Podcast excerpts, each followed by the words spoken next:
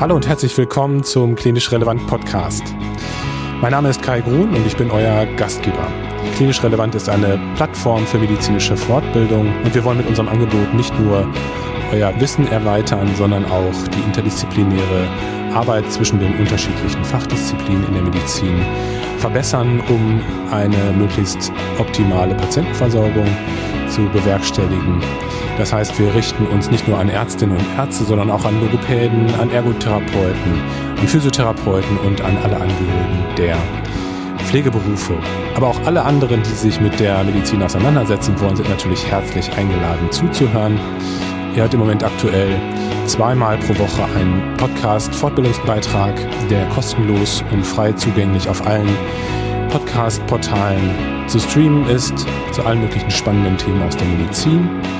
Und zusätzlich möchte ich hier auch nochmal hinweisen auf unsere Fortbildungsakademie, die seit kurzem online ist und die immer weiter wächst mit Fortbildungskursen im Audio- und Videoformat, die immer ja, sozusagen mehr oder weniger anknüpfen an die äh, kostenlosen Podcast-Inhalte und noch viel tiefer in die Materie gehen.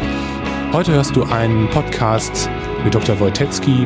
Er ist Chefarzt in der Neurologischen Klinik in Kempen, gleichzeitig aber auch noch wissenschaftlich an der Universitätsklinik in Düsseldorf tätig. Und er beschäftigt sich unter anderem ähm, insbesondere mit der Hirnmodulation bzw. mit der Hirnstimulation. Wir haben uns heute das Thema der externen Hirnstimulation herausgegriffen, weil das Ganze noch auch, nehme ich an, für viele etwas weniger bekannt ist und dementsprechend denke ich, dass man heute viele spannende Aspekte für seine Patienten mitnehmen kann. Am Folgetag der Veröffentlichung dieses Podcasts, also am Mittwoch, den 27.01.2021, noch eine QA-Session geplant mit Dr. Wojtecki auf Clubhouse. Das werde ich, den Link zu dieser Veranstaltung werde ich verlinken auf Social Media und in den Show Notes. Und es wäre super, wenn ihr mitmachen möchtet, wenn ihr Fragen habt an Dr. Wojtecki zu dem Verfahren, zu der Hirnstimulation. Und ja, ich würde mich freuen, euch dort persönlich zu begrüßen. Jetzt also rein ins Interview. Viel Spaß wünsche ich euch und viele Erkenntnisse für eure berufliche Tätigkeit. Herr Wojtecki, herzlich willkommen im Klinisch Relevant Podcast. Ähm, vielen Dank, dass Sie sich heute Zeit genommen haben. Ähm, wir wollen heute sprechen über ein durchaus ungewöhnliches Thema für die meisten Kollegen, so gehe ich davon aus, nämlich über die Hirnstimulation. Und da sind Sie Experte auf diesem Gebiet. Als allererstes wollte ich Sie aber gerne einmal bitten, sich vorzustellen. Sie sind ja Chefarzt äh, in der Neurologischen Klinik in ähm, Kempen. Vielleicht können Sie so ein bisschen erzählen, wie so Ihr beruflicher Weg war. Sehr gerne. Erstmal auch vielen Dank für die Einladung. Das ist ein sehr spannendes Format, freue ich mich sehr drauf. Ich habe hier in Kempen, fange ich mal rückwärts an, 2019 ähm, angefangen, die spannende Aufgabe zu übernehmen, eine neue neurologische Akutklinik neu aufzubauen. Ähm, gleichzeitig betreiben wir hier eine Phase B äh, Frührehabilitation weiter.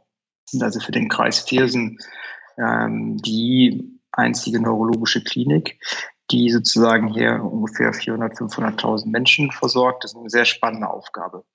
Ähm, gleichzeitig bin ich weiter noch ähm, tätig in der Universität Düsseldorf, leite da weiterhin noch eine Arbeitsgruppe. Das ist dann auch direkt der Bezug zu unserem Podcast in der Arbeitsgruppe Interventionelle Neurophysiologie. Klingt kompliziert. Da können wir gleich sicherlich noch das eine oder andere erläutern. In Düsseldorf habe ich ungefähr 16 Jahre verbracht, eine lange Zeit, habe da meine Assistenzarztzeit verbracht, habe da meine Facharztausbildung, war da zum Schluss geschäftsführender Oberarzt in der neurologischen Klinik, habe vorher in Köln studiert, und da auch meine Promotion gemacht, äh, damals in der Stereotaxie in der Uniklinik in Köln, wo auch dann meine frühe Prägung hinsichtlich der Hirnstimulation erwachsen ist, weil dort auch schon in, in den späten 90er Jahren die tiefe Hirnstimulation, ein Verfahren, was wir sicherlich gleich auch anreißen werden, ähm, damals mit in Europa und auch weltweit als erstes gemacht wurde. Und das hat damals schon meine Faszination. Absolut verständlich. Da wollen wir direkt einsteigen. Ähm, es ist ja so, dass wir ein ziemlich breites Publikum haben in unserem Podcast. Das heißt, wir müssen ein paar Leute abholen. ähm, vielleicht können Sie noch mal so erklären, was Hirnstimulation ist. Das hört sich ja erstmal ziemlich abstrakt an und vielleicht auch als anschließende Frage, welche Formen der, der Hirnstimulation gibt es? Sie haben das ja gerade schon gesagt, es gibt letztlich invasive Formen, aber ich glaube, es gibt ja auch nicht invasive Formen, wenn das richtig ist. Die Hirnstimulation oder wie auch viel gesagt mit Neuromodulation sind verschiedene Arten, ja, die Gehirnaktivität zu modulieren von außen oder eben direkt von innen. Und darum unterscheiden sich sozusagen schon mal zwei Zweige. Das eine ist die invasive Stimulationstechnik, wo tatsächlich Elektroden zum Beispiel ins Gehirn implantiert werden, auch dauerhaft dort verbleiben können mit einem Impulsgenerator. Das ist so der klassische Hirnschrittmacher, von dem viele vielleicht schon mal gehört haben. Und dann gibt es eben die nicht invasiven Formen, wo man ähm, den Schädel nicht öffnen muss, wo keine Operation für notwendig ist, sondern dass man einfach von außen ähm, ja, versucht einzugreifen in die Funktion des Gehirns. Und da gibt es wiederum verschiedene Möglichkeiten, wie man das machen kann. Es gibt halt Stromstimulation, wo von außen Gleichstrom- oder Wechselstromelektroden angelegt werden und die Gehirnaktivität moduliert wird. Oder es gibt Methoden, wo man mit einem Magnetimpuls, mit einer Magnetspule von außen ein starkes Magnetfeld anlegt und dann äh, durch den Schädel eine Wirkung erreicht und dann lo ziemlich lokal an einigen Stellen äh, Aktivität des Gehirns verändert. Und schließlich gibt es noch, das ist ein relativ neues Verfahren, die Möglichkeit mit Ultraschallmethoden und auch mit, mit Pulswellenmethoden, mit Shockwaves von außen ähm, in das Gehirn einzudringen und auch da die Hirnfunktion mit zu modulieren. Also invasiv auf der einen Seite, nicht invasiv auf der anderen Seite. Nicht invasiv teilt sich ein magnetische Stimulation, elektrische Stimulation und ja, Schallwellenstimulation, wenn man so will. Mhm.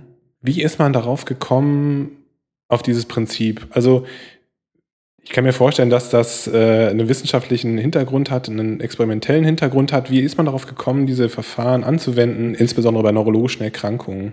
Vielleicht können Sie das einmal erklären. Ja, da gibt es natürlich für jedes Verfahren eine eigene Historie, wie sich das entwickelt hat. Ähm, der Mensch hat eigentlich, seitdem es den elektrischen Strom gibt, schon immer mal versucht, auch elektrisch in die neuronale Aktivität, auch in die Muskelaktivität einzuwerfen, aber auch in die Hirnaktivität. Aber wenn wir jetzt auch sozusagen mal die zweite Hälfte des, des 20. Jahrhunderts zurückgehen, wo es dann sozusagen ernsthafter dann betrieben wurde, dann ist es jetzt zum Beispiel für die tiefe Hirnstimulation so, wo eben Operationsverfahren ähm, angewendet werden, dass man da per Zufall fast schon entdeckt hat, dass man, wenn man Stellen im Gehirn veröden wollte und ausschalten wollte, dass man die dann ähm, vorher mit elektrischem Strom gereizt hat, um zu gucken, ob man an der richtigen Stelle ist und hat dann entdeckt, je nachdem, wie schnell man stimuliert, dass man da tatsächlich auch Hirnareale deaktivieren kann und zum Teil auch dann Symptome zum Beispiel, dass man Tremor, also Zittererkrankungen behandeln kann. Mit der Tiefenhirnstimulation, hat man quasi als Beieffekt entdeckt, als man bei jemandem im Thalamus, in einer tiefen Region im Gehirn, eine Verödung ähm, herstellen wollte und gemerkt, der eigentlich ein Schmerzsyndrom hatte und dann gemerkt hat, hoch, wenn ich das mache, zittert der Patient ja gar nicht mehr, was er nämlich auch noch als Symptom hatte. Und dann hat sich dann sozusagen durch Try and Error viel auch entwickelt. Das ist jetzt nur eine kleine Anekdote. Mhm. Ähm, bei der, bei der nicht-invasiven Stimulation hat sich sicherlich die therapeutische Anwendung eher über explizite neurophysiologische Experimente und Forschung entwickelt. Man weiß lange aus der Forschung, dass Magnetstimulation Hirnareale aktivieren kann. Man nutzt das auch zur Messung von Nervenbahnen in der klinischen Routine die motorisch überzierten Potenziale zum Beispiel. Und dann hat man systematisch untersucht, wie kann man das optimieren, dass es auch therapeutischen Nutzen machen kann. Also da gibt es ganz verschiedene verschlungene Wege, wie die Neuromodulation sich in die Klinik bewegt hat.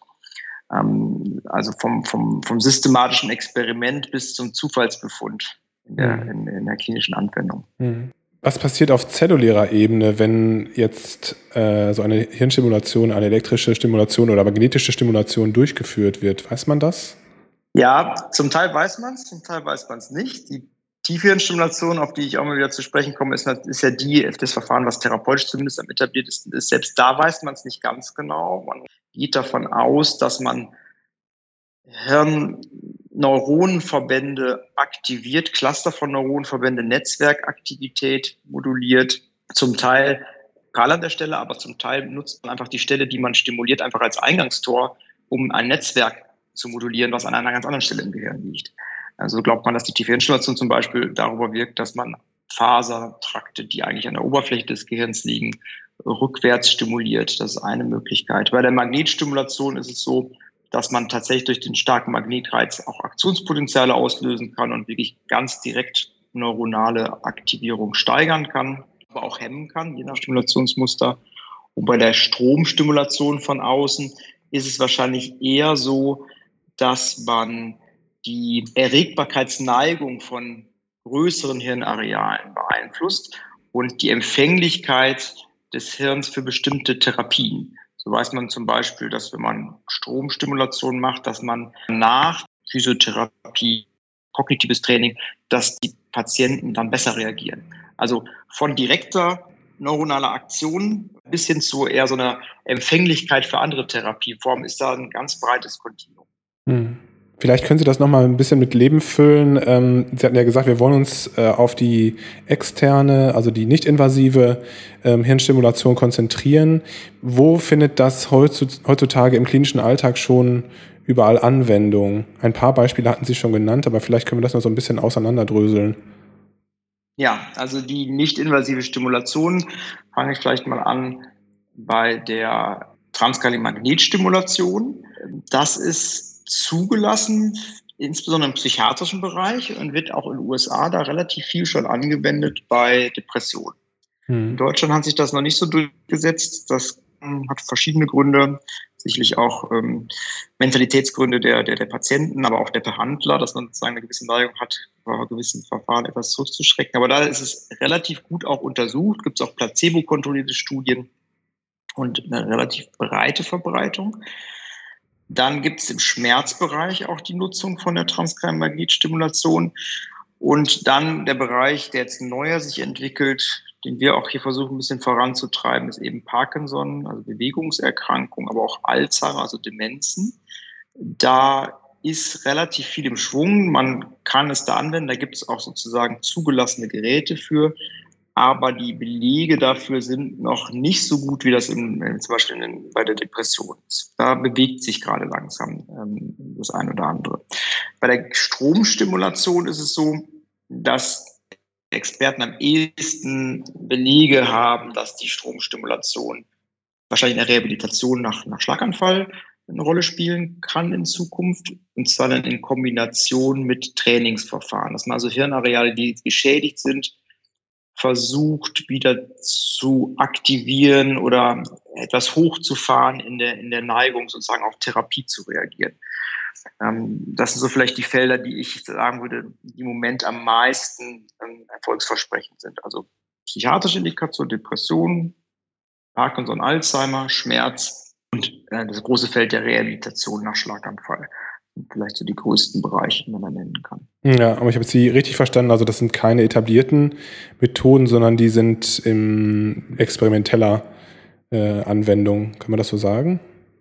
So, dass es schon Geräte gibt, die dafür zugelassen sind, für die verschiedensten ja. Indikationen. Ja. Also man, man kann das sozusagen on-label machen. Äh, hat ja gesetzlich in Deutschland Medizinproduktegesetz anders als bei Arzneimitteln. Es ist ja dieses On-Off-Label da ja nicht, sondern es kann ja ein Gerätehersteller, wenn er Belege liefert, ein Gerät mit einem CE-Mark versehen für eine bestimmte Erkrankung. Und das ist in der Tat so, dass es dafür verschiedene Erkrankungen verschiedene Geräte gibt.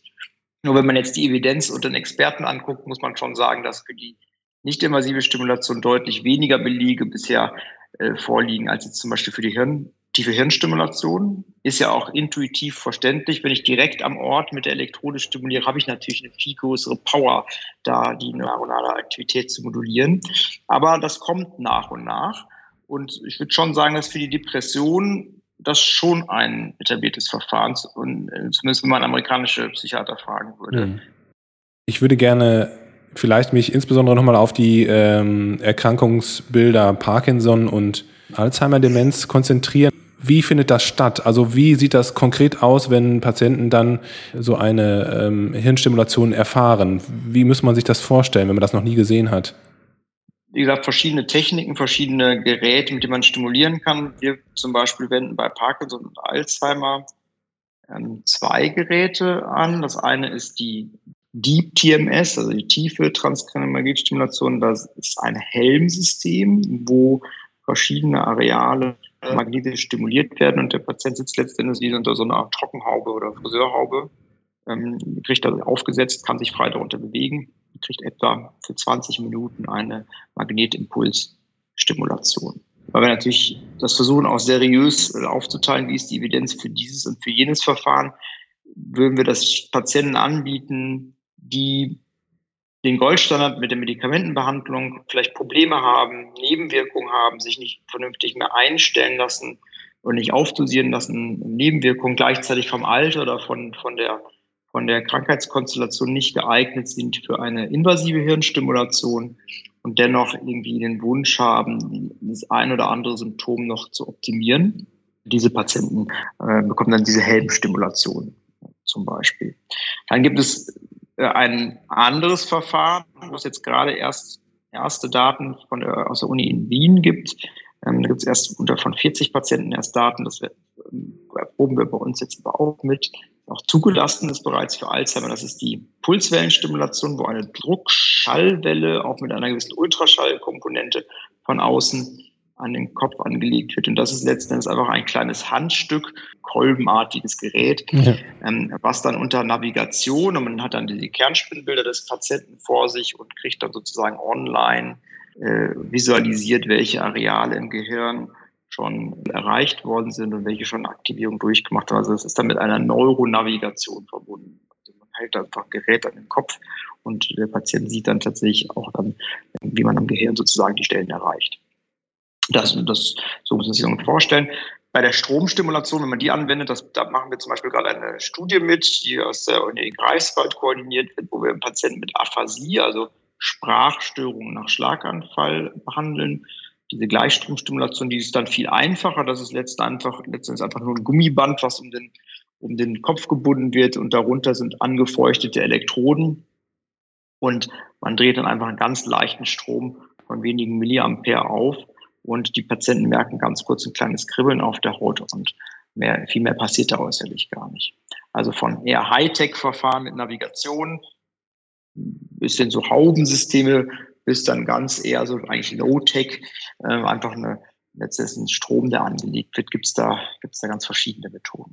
Bei der Methode mit dem Helm ist es da so, dass man da auch bestimmte Hirnareale stimulieren möchte oder ist es letztlich das ganze ähm, das ganze Areal des ZNS, das da stimuliert wird? Also man will bestimmte Hirnareale stimulieren. Man kann auch anstelle des Helms, klassischerweise würde man einfach eine Magnetspule nehmen. Die Spule hat eine Form wie eine Acht und ist sehr fokussiert und soll explizit ganz distinkte Areale nur treffen. Und bei dem Helm ist es so, dass es ein bisschen globaler ist. Es ist schon begrenzt auf gewisse Areale, aber man, man nutzt den Helm kann etwas tiefer ins Gehirn kommt, deswegen drei, vier Zentimeter tiefer. Mhm. Und man kann mit dem Helm technisch recht einfach auch bilateral, also auf beiden Seiten stimulieren. Und man glaubt derzeit zumindest zum Beispiel bei Parkinson, dass eine gleichzeitige Stimulation auf beiden Seiten ähm, mehr Vorteil bringt. Und so hat der Helm einfach einen technischen Vorteil, dass man gleichzeitig verschiedene Areale stimuliert, aber nicht das ganze Hirn. Was für Effekte hat man ähm, festgestellt bei diesen unterschiedlichen Erkrankungen? Vielleicht können Sie das für, für Parkinson und für die Alzheimer-Demenz nochmal sagen. Also welche Veränderungen hat man vielleicht klinisch festgestellt und welche Veränderungen hat man vielleicht auch bildmorphologisch festgestellt? Gibt es da Untersuchungen zu? Ja, also wie gesagt, die beste Evidenz gibt es jetzt jenseits der Neurologie in der psychiatrischen Bereich. Man stimuliert bei dem Parkinson-Helm nämlich auch frontale Hirnareale, die bei der Depression auch eine Rolle spielen. Und das ist eben zum Beispiel ein Aspekt, der in zwei Studien rausgekommen ist, dass man eben neben den motorischen Symptomen beim Parkinson da eben auch Stimmung und kognitive Aspekte verbessern kann, was ja oft therapeutisch sonst schwierig ist zu beeinflussen. Das wäre vielleicht was, was man hervorheben kann. Und ansonsten ist es so, dass bei Parkinson schon Belege gibt, dass die Beweglichkeit besser wird, die Steifigkeit und die Beweglichkeit besser wird. Die große Frage ist im Moment, halten die Daten, die es bisher gibt, auch einer guten, großen, placebo-kontrollierten Studie stand? Ähm, das ist im Moment noch ein bisschen strittig. Im Moment ist Expertenkonsens, es gibt da so ein Zusammentreffen von europäischen Experten, die sich da mal geeinigt haben, wie ist die Evidenz gerade bei Parkinson. Und man hat es im Moment als wahrscheinlich wirksam eingestuft. Also von möglich bis sicher, sozusagen in der Mitte als wahrscheinlich wirksam. Und man muss jetzt gucken, erstens, wird die Motorik, die Beweglichkeit ähm, wirklich auch in einer großen Studie, die multizentrisch gegen Placebo angelegt ist, besser. Und der andere ganz wesentliche Punkt ist, bei den Patienten, bei denen es besser wird, wie lange hält das überhaupt an? Ist das mhm. überhaupt eine Methode, die im Alltag für den Patienten dauerhaft von Erfolg gekrönt ist? Also es lässt sich gut belegen, dass ich eine Stimulation anlege und der Patient dann vielleicht für einige Stunden oder auch Tage besser gehen kann. Aber wie oft muss ich nachstimulieren? Wie kann ich das Stimulieren so anlegen, dass der Patient da wirklich auch einen dauerhaften Erfolg von hat? Das ist im Moment unter Experten noch so ein bisschen strittig. Erste Studien zeigen aber auch, und auch unsere Erfahrungen zeigen aber auch, dass es auch länger anhalten kann. Mhm. Sie hatten gerade erwähnt, dass diese Therapieformen äh, zumindest bei Ihnen jetzt nur bei Patienten angewendet werden oder was jetzt die Parkinson-Patienten betrifft, die klassische Medikation nicht vertragen. Habe ich das richtig verstanden? Oder machen Sie das auch add-on, also dass Sie Patienten ja. nehmen, die äh, gut ein, oder sagen wir mal eingestellt sind auf, ein, ähm, auf Parkinson-Medikamente und dann noch zusätzlich die Hirnstimulation bekommen? Ja, das ist immer auch Add-on, aber man will jetzt nicht die Medikamente ganz absetzen. Aber wenn man mit den Medikamenten auf irgendeine Art und Weise limitiert ist, kann man jetzt vielleicht jetzt hier nicht im Detail genau ja. den Entscheidungsbaum äh, aufweiten, aber stellen uns nicht hin und sagen, statt Medikamente kommt alle hier hin und lasst euch stimulieren. Mhm. Das wäre einfach nicht seriös, sondern wir beraten die Patienten, kriegen von uns die ganz klassischen Therapien, medikamentöse Behandlungen mit verschiedensten Substanzen das war bei Ihnen auch schon mal Thema im Podcast, habe ich gehört, die tiefe Hirnstimulation. Und dann gibt es gewisse Nischen für Patienten, wo ich denke, wo es gerechtfertigt ist, diese Stimulation als Add-on zu machen. Mhm. Genau. Und das sind eben zum Beispiel Patienten, die mit Medikamentenverträglichkeit haben. Ich sage Ihnen ein Beispiel, ich habe einen Patienten, der kommt gut ins On durch seine Medikamente, hat aber das Problem, ab, ab einer gewissen Dosis, die er braucht, um sich bewegen zu können, hat er Kreislaufregulationsstörungen, was bei einem L-Dopa schon mal sein kann, dass die Patienten niedrigen Blutdruck entwickeln, den man einfach nicht gut in den Griff bekommt.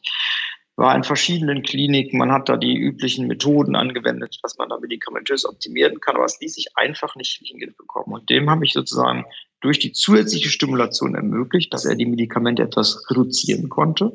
Und das ist so zum Beispiel eine Nische, wo man so eine Stimulation anwenden kann, meiner Meinung nach. Mhm. Ja. Und wie häufig kommen die Patienten zu Ihnen in die Stimulation? Wie regelmäßig wird das durchgeführt? Ja, es gibt da verschiedene Schemata. Ein Schema ist, dass man zwölfmal stimulieren sollte bei der Magnetstimulation. Entweder dreimal pro Woche, fünfmal die Woche muss man gucken, wer es organisiert bekommt. Und dann hat das nach allem, was man weiß, einen gewissen anhaltenden Effekt, wahrscheinlich auch durch Plastizitätsveränderungen, die man im Gehirn auslöst. Und dann muss man das in monatlichen Rhythmus nur noch sozusagen nachladen. Das ist sozusagen der Idealfall. Ähm, für dieses Helm-System, das Deep TMS-System, das haben wir ja seit Anfang des Jahres erst hier. Dann durch den Lockdown, äh, Corona, haben wir eine gewisse Pause einlegen müssen, weil viele Patienten dann nicht so gern kommen wollten. Und jetzt sammeln wir gerade auch Erfahrung, wie oft man so nachstimulieren muss bei den Patienten. Und die Patienten, bei denen es gut geholfen hat, die kommen dann so nach sechs, acht Wochen wieder und sagen, ja, ich äh, merke, der Effekt lässt etwas nach. Und wir haben jetzt sozusagen schon die zweite und dritte Runde von einigen Patienten, bei denen wir im, im Frühjahr begonnen hatten. Da sieht man auch gleichzeitig, dass es eine Nische ist. Natürlich, es muss auch infrastrukturell natürlich möglich sein, ja. für den Patienten dann wiederzukommen. Ähm, deswegen wird es nie ein Verfahren sein, was jetzt die medikamentöse Behandlung ersetzt. Mhm. Vielleicht als kleiner Ausflug zur Depressionsbehandlung, da ist man schon ein Stück weiter. Da nutzt, überlegt man, oder da gibt es mittlerweile Devices, also Geräte, die die Gleichstromstimulation ermöglichen, zu Hause anzuwenden. Und das sind sozusagen Do-it-yourself-Devices, die unter ärztlicher Anleitung erklärt und angelegt werden und wo der Patient dann seine Wiederholungssitzungen, ähm, ähm, gibt es auch elektronische Möglichkeiten, äh, wo der Patient dann sich sozusagen mit seinem Arzt kurzschließen kann, elektronisch, und dann aber letzten Endes dann die Stimulation zu Hause selbst durchführen kann. Sowas ist in der Zukunft vielleicht auch denkbar für andere Erkrankungen. Ist das eigentlich schmerzhaft für die Patienten, wenn diese Form der Stimulation angewendet wird? Äh, die Magnetstimulation ist nicht schmerzhaft. Äh, das führt aber zu gewissen Muskelzuckungen, mhm. wenn man Motorkortex stimuliert. Das ist auch gleichzeitig die Methode, mit der man guckt, wie stark man stimulieren muss, guckt man, sucht man sich den Motorcortex aus, also das Areal, was für die Bewegungssteuerung zuständig ist, und reizt so stark, bis eine muskuläre Antwort zu sehen ist. Das kann natürlich für einen oder anderen Patienten ein ungewöhnliches Gefühl sein. Nebenwirkungen sind sonst eher selten. Druckgefühl im Kopf kann auftreten. Man sollte nicht an der Epilepsie leiden, bevor man sowas machen lässt. Es sind da seltene Fälle beschrieben, dass Anfälle ausgelöst werden können, aber das sind eigentlich Raritäten und bei einem ansonsten nicht in dieser Hinsicht vorerkrankten Menschen eigentlich ein sicheres Verfahren. Hm. Ähm, bei der Gleichstromstimulation kannst du, kannst du so ähm, Sensationen auf der Kopfhaut kommen. Und bei der Pulswellenstimulation, weil es eben eine Druckwelle ist, die appliziert ist, haben etwa ja, also fünf bis zehn Prozent der Patienten empfinden dabei einen Druck und bei einigen kann das auch ein Schmerzgefühl auslösen auf der, auf der Oberfläche des, des Kopfes. Und äh, wenn man merkt, ein Patient möchte das gar nicht machen, dann kann man das natürlich dann auch äh, nach einem, einer Versuchsstimulation abbrechen und sagen, das ist jetzt für Sie ein Verfahren, was Ihnen nicht zusagt, dann lassen wir es sein. Aber es sind jetzt keine wirklichen irreversiblen Schäden bekannt. Und deswegen denke ich eben sozusagen auf dem Kontinuum zwischen Medikamente und Hirnoperation ist das durchaus ein Verfahren, was, was eine Nischenberechtigung haben wird in Zukunft. Sollen wir nochmal versuchen, das ein bisschen zusammenzufassen? Ich kann mir vorstellen, dass es für viele Kollegen durchaus herausfordernd ist, das äh, so ein bisschen zu überschauen. Also wir haben ja heute über die äh, nicht-invasive ähm, Hirnstimulation gesprochen und haben Sie letztlich ja drei Formen beschrieben, die es gibt und die auch klinische Anwendung finden. Sagen wir Magnetstimulation, Stromstimulation und das andere ist aber Schallwellen, Schallwellen. Schallwellen und da ist Ultraschallkomponente mit dabei, Druckwelle, ja. ja, ja. Pulsewave oder, oder Shockwave, genau. Etabliert sind die Verfahren letztlich schon, äh, insbesondere im angloamerikanischen Raum, was die Depressionsbehandlung betrifft. Und bei Erkrankungsbildern wie dem, dem Schlaganfall, ähm, dem Morbus Parkinson und ähm, der Alzheimer-Demenz ist es so, dass es Hinweise gibt, dass das zu einer Verbesserung führen kann. Aber die ähm, Evidenzen sind noch nicht so stark, dass sie sagen würden, das ist eine etablierte Therapieform. Ähm, und Letztlich haben Sie gesagt, dass insbesondere bei Schlaganfallpatienten es Hinweise dafür gibt, dass die Hirnstimulation dazu führt, dass Therapieformen wie Physiotherapie besser wirken und ähm, dass bei Patienten mit, mit Parkinson und ähm, ja, mit Demenzformen, dass es zu einer Verbesserung der Beweglichkeit, aber auch der Alltagskompetenzen kommen kann. Insbesondere bei Patienten, die äh, vielleicht Nebenwirkungen, also bei Parkinson Medikationen haben, die also nicht, nicht gut äh, die Medikamente tolerieren, ist das eine Möglichkeit, als Add-on oder als Alternative die Beweglichkeit zu verbessern. Ich finde das spannend. Ähm, Sie haben ja schon so ein bisschen in die Zukunft geguckt. Haben, ja. Ja, genau. Ich dachte, ich wollte noch anregen zu sagen, vielleicht gucken wir mal, äh, gucken wir noch einen Blick in die Zukunft. Das da haben sich unsere Gedanken überschnitten. Sie hatten ja gerade schon so ein bisschen angeschnitten, äh, dass es zum Beispiel ähm, für die Patienten tragbare Devices geben wird. Ja, also vielleicht können Sie noch mal so ein bisschen sagen, was ist so aus Ihrer Expertensicht am Horizont zu sehen? Was wird sich da weiter tun? Die Home-Stimulation ist eine Sache, aber die hat natürlich auch gewisse Gefahren der Fehlanwendung und deswegen mal, ist man da im Moment noch sehr zurückhaltend.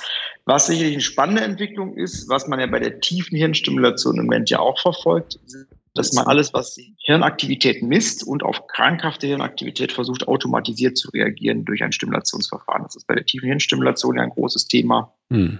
Dass da jetzt erste Generatoren gibt, seit, äh, seit Anfang des Jahres gibt es das ja, dass die auslesen können, auch die Hirnaktivität. Jetzt muss man den nächsten Schritt gehen, dass das Gerät auch reagieren kann mit der Stimulation. Und das ist im Grunde auch ein Verfahren, was man bei der nicht-invasiven Stimulation, bei der Magnetstimulation erforscht. Ähm, das heißt also, die Hirnwellen lesen und in der richtigen Hirnwelle sozusagen die Welle richtig reiten, wenn man so will, und im richtigen Moment an der richtigen Stelle stimulieren. Ähm, das ist sicherlich die Zukunft, die auch viel erforscht wird. Da läuft in der, bei Professor Ziemann in der Uni Tübingen laufen da, laufen da Verfahren, wo man auch dabei ist, ähm, Helme konstruiert, die das Auslesen und Stimulieren sozusagen kombinieren können. Da geht es die Zukunft hin.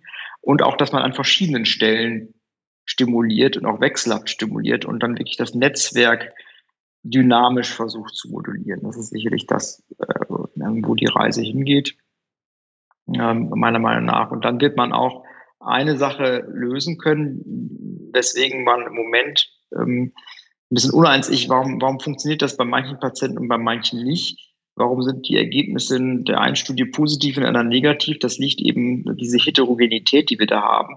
Und das liegt ganz sicher auch stark daran, dass wir ein bisschen schlauer stimulieren müssen. Nicht einfach nur schnell oder langsam aktivierend oder deaktivierend, sondern man muss einfach wirklich im richtigen Moment die richtige Hirnaktivität erwischen und die modulieren. Und dazu muss man einfach noch viel Forschung machen. Das macht auf jeden Fall Sinn. Also das hört sich so ein bisschen an wie der Herzschrittmacher. Ähm, beziehungsweise der, genau. Defi, der Defi, der dann anspringt, wenn es äh, wenn's dann notwendig ist. Und ähm, genau. ja, also nicht nach dem Gießkannenprinzip äh, wird stimuliert, sondern, sondern, sondern dann, wenn es notwendig ist. Ja, ja genau. super spannend. Genau. Herr Wojtecki, vielen, vielen Dank für Ihre Zeit und für die spannenden äh, Erklärungen. Also auch ich muss ganz ehrlich sagen, selbst wenn ich Neurologe bin, ich kenne natürlich die Hirnstimulation aus den, von den MAPs, also von den motorisch evozierten Potenzialen, aber ansonsten ja, habe ich genau. mit dem Thema ähm, keine Berührung gehabt und kenne auch keinen Patienten, der jemals äh, so ein Therapieverfahren ähm, bekommen hat. Deswegen fand ich das sehr, sehr spannend und ich bin äh, gespannt, wie das weitergeht mit den, äh, mit den Erklärungen, die Sie gerade gegeben haben. Also vielen, vielen Dank. Und äh, ja, ich hoffe, wir hören uns nochmal wieder. Ich danke Ihnen. ja, tschüss. Tschüss. Vielen Dank, dass du heute wieder zugehört hast. Wir hoffen sehr, dass dir dieser Beitrag gefallen hat und deinen Horizont erweitert hat um Therapieoptionen, die du für deine Patienten nutzen kannst. Gerne darfst du wie immer diesen Beitrag und auch unseren Podcast teilen und weiterempfehlen an deine Kolleginnen und Kollegen. Darüber würden wir uns sehr freuen. Wir würden uns auch freuen, wenn du uns eine positive Bewertung bei Apple Podcasts dalassen würdest. Damit würdest du sozusagen etwas zurückgeben. Ich möchte gerne nochmal hinweisen auf unsere Fortbildungsakademie auf unserer Internetseite unter www.klinisch-relevant.de. Dort sind aktuell zwei Fortbildungen für die Kollegen aus dem Bereich der Pflege ähm, zum Thema Konfliktmanagement und zum Thema Delirmanagement. Vor kurzem sind zudem zwei Kurse für ärztliche Kollegen zum Thema Migräne mit Charlie Gaul aus Königstein und eine Fortbildung zum Thema Epilepsie, medikamentöse Epilepsiebehandlung von der Ärztekammer zertifiziert worden. Insofern, diese werden auch kurzfristig in unserer Fortbildungsakademie online gestellt dass ihr die auch buchen könnt.